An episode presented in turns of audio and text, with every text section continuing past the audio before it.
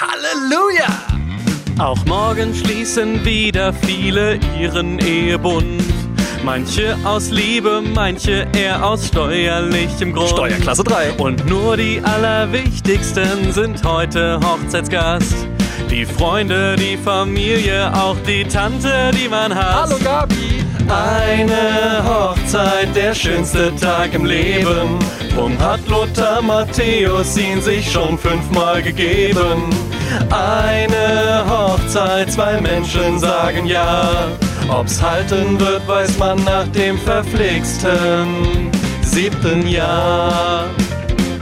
Die Hochzeitsspiele müssen doch an jeder Hochzeit sein. Das lustigste Spiel ist, äh, da fällt mir grad echt keins ein. Besonders auf den Brautstraußwurf war ich total gespannt.